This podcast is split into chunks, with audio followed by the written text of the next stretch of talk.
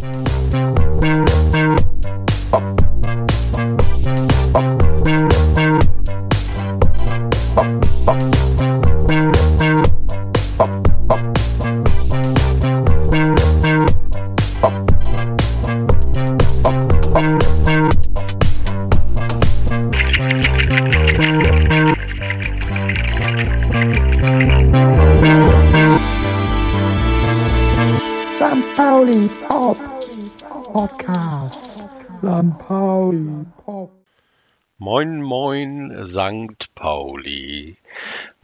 liebe Hörerinnen und Hörer. Es ist der St. Pauli Pop Podcast, der in Corona-Zeiten unregelmäßig nur erscheinen kann, ähm, weil wir uns einfach nicht zu dritt treffen können immer ähm, und überall und Corona-konform.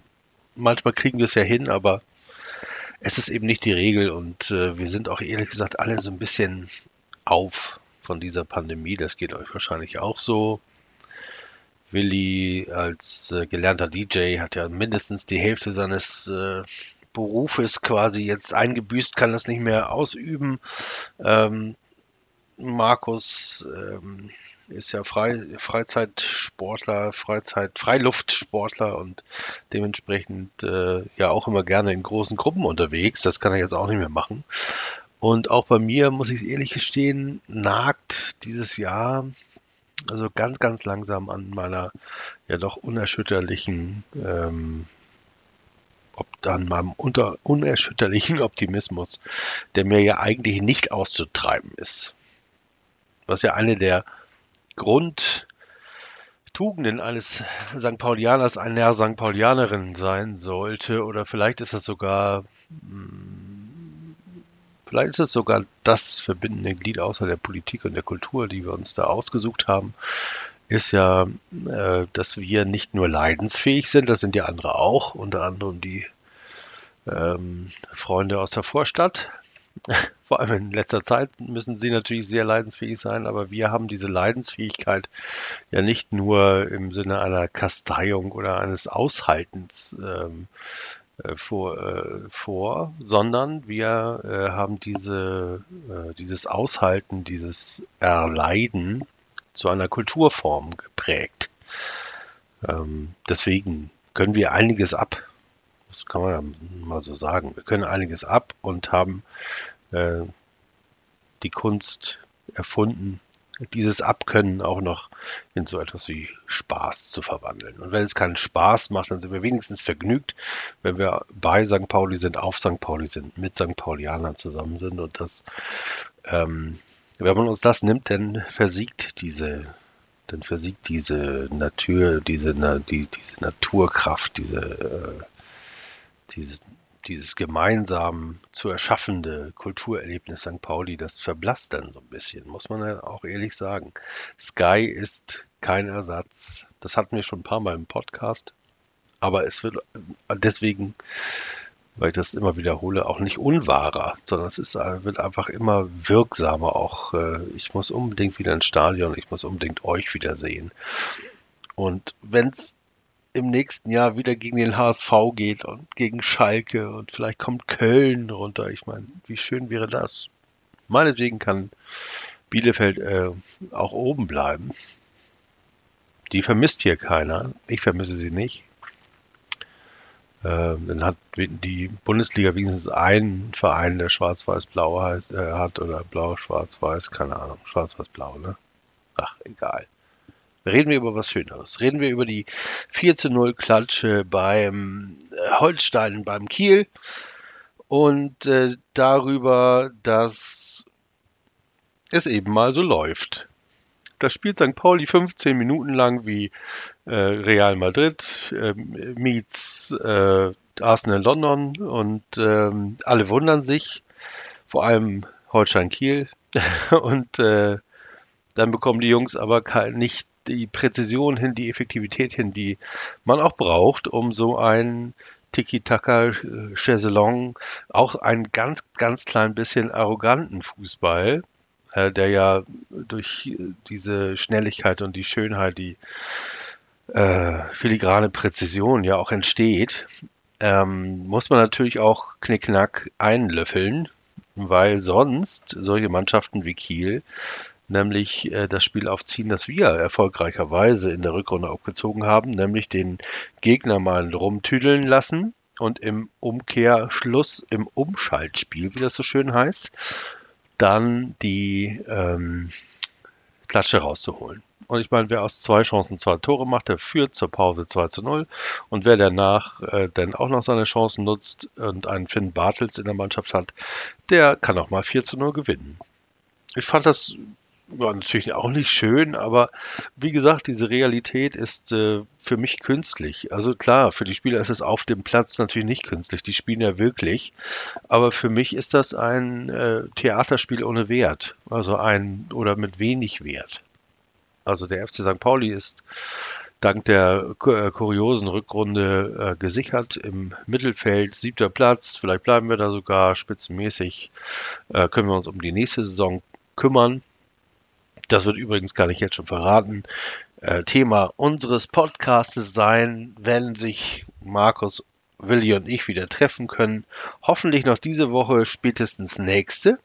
Und ähm, dann wollen wir mal sehen, was wir uns denn so überlegen können, was denn die nächste Saison so bringen wird, soll, kann. Wer bleibt, wer nicht und überhaupt, was ist mit Mamouche, was ist mit Salazar, das klären wir alles zu dritt.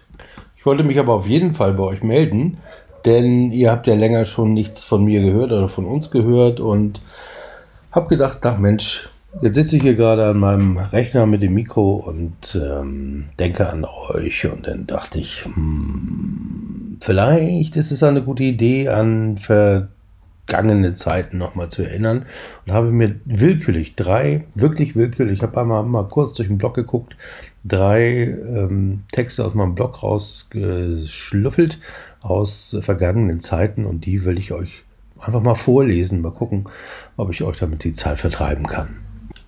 Der erste Text heißt Schneetreiben in Paderborn und ist vom 21. Dezember 2009. Schneetreiben in Paderborn. Schnee macht gleich. Die Boys in Brown verschwinden mit ihrem super Auswärtssturm hinter ihren weißen Trikots. Paderborn ist heute der Underdog, das Provinzei der Aufsteiger. Schade, das schöne Anschlusstor von Morike Sarko fällt zu spät. Hätte mir gut gefallen, genau so einen Punkt mitzunehmen, wie es Fürth gefiel, letzten Advent. Heute ist der vierte, also der vierte Advent. Deswegen dürfen wir uns über einen Aufstiegsplatz freuen. Frohe Weihnachten, St. Pauli. Der geneigte Hörer oder die geneigte Hörerin werden jetzt denken, Paderborn, Aufstiegsplatz, Weihnachten 2009. Das ist inzwischen zwölf Jahre her, Freunde der Sonne oder elfeinhalb. Mein lieber Herr Gesangsverein, das war, meine ich, die letzte Zweitligasaison. In der Saison darauf haben wir erste Bundesliga gespielt, äh, 2010, 2011. Und aus dieser Zeit kommt auch der nächste Text, nämlich vom 29. März 2011. Heimsieg gegen Schalke 04. Zehn, Grund, zehn Gründe, weswegen die Boys in Brown am Freitag gewinnen. Erstens, wir haben Flutlicht. Zweitens, wir haben Dom. Drittens, der FC St. Pauli hat gegen Schalke 04 noch nie in der Bundesliga verloren, wenn Schulle spielt. Guck mal, Schille, äh, Schille, Schulle, Schulle war mindestens im Kader gegen Schalke 04 und jetzt wird er äh, nicht nur höchstwahrscheinlich, sondern äh, mit an äh, sicher grenzender Wahrscheinlichkeit von 99 Periode 9 Prozent auch in der nächsten Saison gegen Schalke 04 auf der Bank sitzen. Also auch da eigentlich ein äh, gutes Omen. Haben wir überhaupt schon mal ein Spiel gegen Schalke 04 in der zweiten Liga verloren? Das wäre jetzt mal was für Markus zum Nachrecherchieren. Ich glaube, ich, ich schicke ihm die Frage nachher mal. Der vierte Grund war, es gibt immer Trostpreise und die freie Auswahl auf dem Dom, also gibt es die auch für den FC St. Pauli. Und ähm, ich habe an diesem Tag den Jolly Rouge aus dem Ballsaal geschwenkt, habe ich mir hier selber aufgeschrieben. Das ähm, kann ich mich noch sehr gut daran erinnern, dass ich da eingeladen war von einem Sponsor und das war die Phase, äh, als der Jolly Rouge ähm, gegen Freiburg, das war glaube ich im Januar und das war jetzt hier im März, also immer noch aktuell war, der Jolly Rouge, der Bring Back St. Pauli so ein bisschen nach vorne gebracht hat. Und ich äh, kann mich daran erinnern, dass ich die Flagge mitgebracht hatte und ein rotes T-Shirt äh, anhatte mit Bring Back St. Pauli.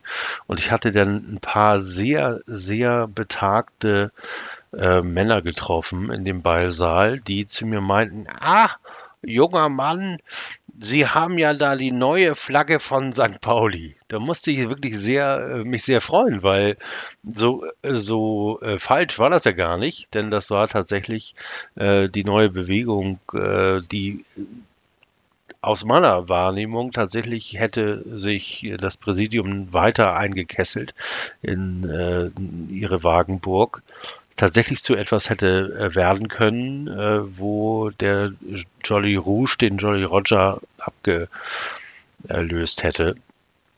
Also der Jolly Roger quasi als äh, Merchandise-Symbol, als Icon einer äh, zu vermarktenden Marke, ähm, neben dem basisdemokratischen Grassroot Jolly Rouge hätte wehen können. Äh, und das haben diese alten St. Paulianer wahrgenommen und mich gefragt, ob ich denn äh, ihnen sagen könnte, wo man diese neue Flagge von St. Pauli kaufen konnte.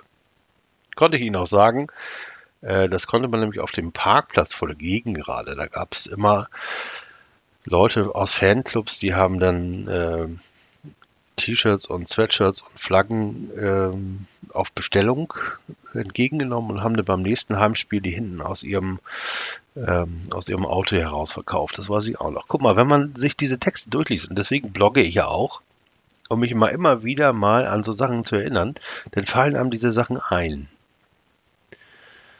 Okay. Der zehnte Grund ist ganz einfach. Ohne Asamoah hat Schalke 04 keine Chance. Und das gilt garantiert auch für die nächste Saison. Also da sind wir mal gespannt, ob der, der Derby-Held von 2011 nicht noch äh, irgendeine Position, offizielle Position bei Schalke 04 bekleidet, wie er das im Moment macht. Glaube ich zumindest noch. Denn springen wir jetzt einmal sechs Jahre in die Zukunft, sechseinhalb sogar.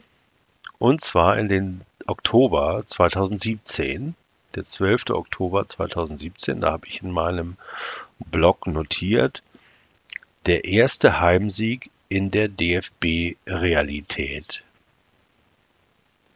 Ich bin neulich in die Falle der eigenen Wahrnehmung gefallen. Als ich mir gegen den ersten FC Kaiserslautern aus der Region den ersten Heimsieg der Saison gewünscht habe, zumindest den ersten, den ich am Millantor miterlebe, Dabei hatte ich schon einen eingefahren. Zusammen mit den Boys and Brown gegen die Fortuna aus Düsseldorf. In einem Spiel, und das passiert nur bei manchen, bei dem die Realität des DFB und die von mir erlebte an einem oder mehreren Punkten divergiert. Also sich abspaltet. Das kann man sich in der Wirkung so ähnlich vorstellen wie die vielen Situationen in der ersten Bundesliga diese Saison. Wenn der Stürmer jubelnd abdreht, kurz verschämt zögert, bis der Schiri auf den Anstoß zeigt, sich das Hemd vom definierten Oberkörper reißt, nur um zu verpassen, dass sich der Mann in Neongelb mit fragendem Blick und klopfenden Fingern auf seinen Headsets von einer höheren Instanz sagen lässt, dass das alles Mögliche war, was er da gesehen hat, nur kein Tor. Den Videoschiedsrichter gibt es in der zweiten Bundesliga nicht, habe ich damals geschrieben. Stimmt er auch, jetzt gibt er ihn, aber dieses Gefühl, das kennen wir natürlich alle. Dafür existiert in mir aber eine mächtige Instanz, die ähnlich arbeitet, die eher auf emotionalen Fakten basiert, aber am Ende, so habe ich das einst beschlossen, die für das Ergebnis eines Spiels und die Bewertung eines Spielerlebnisses letztlich die entscheidende Stelle ist. Das führt dann dazu, dass in der Realität äh, sich diese aufspaltet in eine DFB-Realität und in eine echte, also meine. Zum ersten Mal nahm ich diese Fähigkeit 2012 beim Pokalspiel in Stuttgart wahr. Seitdem immer mal wieder. Es gibt Schiedsrichter, die mit ihrer Art, auf das Wesen eines Spiels einzuwirken, diese Realitätsspaltung noch forcieren. Herr Brich, Herr Brüch gehört definitiv dazu. Ich kann inzwischen beinahe körperlich spüren, wenn es geschieht. Beim abgepfiffenen ersten Tor und beim zweiten nicht gegebenen auch.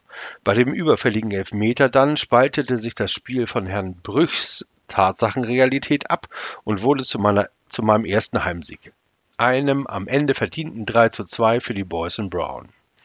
Jetzt mag der andere oder ein, der, die eine oder andere, äh, übrigens äh, Copyright Stanislavski, jetzt mag der eine oder andere denken, dass ich mir die Saison dann ja zurecht wünschen kann. Armer Nare würde ich da entgegnen, ich wünsche mir das ja nicht. Ich erlebe das so. Dummerweise habe ich bisher noch keine Möglichkeit gefunden, wie meine Realität sich in der offiziellen Tabelle niederschlägt. Aber was nicht ist, kann ja noch werden. Die Quantensignatur des Heimspiels bleibt ja bestehen. Am Freitag kommen also die roten Teufel ans Millantor. Die durchleben ja gerade die Hölle, wie man hört, haben sich aber gerade pünktlich zum Spiel bei uns mit Hoffnung aufgeladen. Dagegen wäre normalerweise kein Kraut gewachsen. Der FC Kaiserslautern ist Vorletzter, wir Sechster, also hätten wir, unserer Magie gemäß die drei Punkte schlimmstmöglich spielend in die Region entlassen müssen. Aber eins ist anders morgen. Neben 29.000 Supporterinnen wandern auch noch hunderte Zahnbürsten ans Millantor, wie ich gerade in der neuen Viva lesen konnte. Sammeln wir heute im Millantor und auch am kommenden Montag in Sandhausen, Zitat, äh, Zahnbürsten und Zahnpasta. Der Verein verteilt diese an Hilfsbedürftige, insbesondere sozial benachteiligte Kinder. Das könnte in der Tat das Quäntchen sein, das den sonst vorinszenierten Ablauf von Aufbau gibt. Gegner kommt ans Millantor und wird auch aufgebaut, aushebelt. Und da ihr alle aufgefordert seid, neue Zahnbürsten mitzubringen, wird am Ende hoffentlich auch die DFB-Realität mit meiner übereinstimmen, zumindest zu meinem ersten offiziellen Heimsieg diese Saison beitragen. Das war jetzt ein bisschen länger, aber wenn ich äh, tatsächlich mich daran erinnere, das passiert doch immer wieder. Ich weiß äh, gar nicht genau, ob ich mich mit vielen von euch schon darüber unterhalten habe, aber das zieht sich so ein bisschen durch äh, mein Fußballerlebnis am Millantor durch. Ähm, es passiert mir ganz, ganz, ganz häufig. Also wer im Norden steht, vor allem im, in der alten Nordkurve, der kann das bestätigen, wer zu spät kam und dann unten in dieser Kuhle stand, wenn man dann die Drainage vom Rasen abzieht, also ungefähr 1,25 Meter äh, tiefer als der Rasen der äh, dann vielleicht noch mal ein bisschen an die von so Kutten bewährten Vögeln oder auch die Kinder nicht wegscheuchen wollte, so ein bisschen nach links oder nach rechts ge, äh, geschubst oder gedrödelt worden ist. Der kann sich an Spiele erinnern, die er im Grunde genommen gefühlt, gehört, aber nicht gesehen hat. Wenn einem dann auch noch der Südwestwind bei äh, drei Grad, gefühlten drei Grad in die äh, Augenlider und die äh, Nasenlöcher pfeift, dann ist natürlich dieses Spielerlebnis ein ganz anderes als das, was man später in der Sportschau sehen kann. Und das ist auch äh, für mich ganz persönlich eines der ähm, Dinge, die das Spiel, die ein Fußballspiel, ob das jetzt Bundesliga, zweite Bundesliga oder bei Altona 93 ist, ist mir eigentlich völlig wurscht, das im Stadion genossen, genossen, genossen wird. Ähm, immer, immer vorzuziehen ist gegen das, was durch die Linse des Fernsehredakteurs passiert. Und ähm, das heißt also in der Konsequenz natürlich auch dazu führt, dass sich diese beiden Realitäten nachher nicht wieder zusammenzubringen, zusammenbringen lassen. Die vom Schiedsrichter und von der Sportschau und, oder von Sky und meine Realität, mein Erleben. Das ist übrigens auch ganz oft Thema in der Weinbar oder im, in der Domschenke, wenn wir uns denn darüber unterhalten, mixen wir das vielleicht nochmal mit politischen Ansichten, Diskussionen oder mit äh, Singen Shanties, die dazu passen. Also tatsächlich ist das ein äh, und das ist ja auch das, was ich so vermisse, ist, äh, dass kein Besuch eines Fußballspiels, sondern ein ein tatsächlich transzendentales Erlebnis, was wir da bei St. Pauli jedes Mal, äh, nicht jedes Mal, aber immer, immer wieder äh, zu erschaffen in der Lage sind. Das schafft man nämlich im Übrigen auch nicht alleine, sondern mit ganz vielen anderen zusammen. Aber wo ich jetzt schon über Stuttgart gesprochen habe, das war wirklich das krasseste Mal, muss ich sagen. Das war ähm, eine der wenigen DFB-Pokal-Auswärtsfahrten, die ich gemacht habe. Im November, am 2. November 2012, habe ich aufgeschrieben unter dem Titel Parallelwelt Gästeblock, wie wir uns da in Stuttgart geschlagen haben. Manchmal benötigt man eine Niederlage, einen negativen Lauf, um sich seiner zu besinnen und die berühmten Charaktereigenschaften, die in den fetten Jahren ein wenig gelitten haben, herauszukramen. In Stuttgart haben wir verloren, waren chancenlos. 0 zu 3 am Ende. Aber das ist nur die eine Wahrheit. Die andere Wahrheit liegt im besonderen Aufbau des Gästeblocks an diesem Abend. In ihm koppelt sich irgendwann die von euch wahrgenommene Realität von meiner ab. Ein bewusster Vorgang, ich würde sogar heute sagen, ein bewusster kollektiver Vorgang und magisch zugleich. Anpfiff. Die Boys in Brown spielen auf, drücken die Stuttgarter in die eigene Hälfte, sind spielerisch überlegen. So ungefähr sechs Minuten. Dann, und das scheint sich verinnerlicht zu haben, im Wesen unserer Mannschaft hören sie auf. Och Menno, die wehren sich jetzt ja, drängen und spielen zurück. Und das sogar sehr gut. Bim Bam 2-0 für Stuttgart, ohne dass die viel dafür können. Und nun müsste man anfangen zu kämpfen, aber das können unsere Jungs nicht. Nicht auswärts, nicht nach so einem anstrengenden Spiel wie das gegen Dresden und auch nicht ohne das Millantor. Und das ist nicht schlimm. Sicher, wir tun alles, was wir können, um unsere Kraft auf sie zu übertragen. Singen, rufen, machen Mut. Hier gewinnt nur einer, St. Pauli und sonst keiner. Und als ihr, ihr euch und das Spiel aufgegeben habt, machen wir weiter, lösen das Ergebnis von dem Grund, weswegen wir da unten im Block stehen, denken das weiter und zelebrieren unser eigenes Pokalspiel, so wie es hätte sein können. VfB Stuttgart 3, FC St. Pauli 4. Tore 1 zu 0 Ibrahima Traoré, 2 zu 0 Vedat Ibisevic, 2, 22. Minute, 3 zu 0 Tamasch Heinal, 41. Minute. 3 zu 1 Leonardo Manzi, 70. Minute, 3 zu 2 Carsten Pröpper, 75. 3, 3 zu 3 der Ausgleich durch Martino Gatti und in der 85. Minute vollendet Juri Savicev zum 3 zu 4. Zuschauer 26.100, davon circa 3.000 Gästefans. Wir laden uns und euch aus, äh, auf mit der Ver Vergewisserung, dass es nicht die schnöde sportliche Realität ist, die uns zueinander zieht, sondern eine spezielle Magie, das Einwirken auf den Spieltag und wenn es sein muss, über andere Dimensionen, Fürchtet euch nicht, es wird alles gut.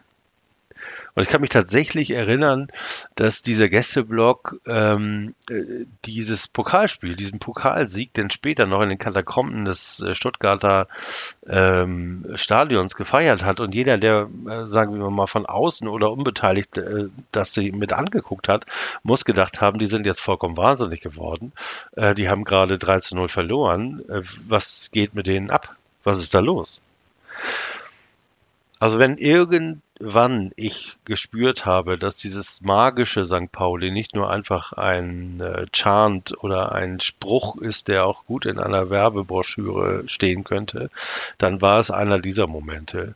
Ähm, vor allem einer der wenigen, die auch außerhalb des magischen Millantors mir passiert sind. Habt ihr auch solche Erlebnisse gehabt?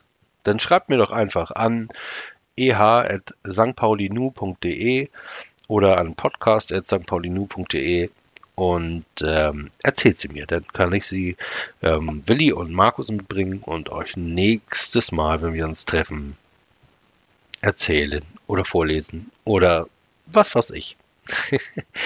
also, bis wir uns alle wiedersehen, wünsche ich euch äh, alles Gute, bleibt gesund und Forza St. Pauli. Bop,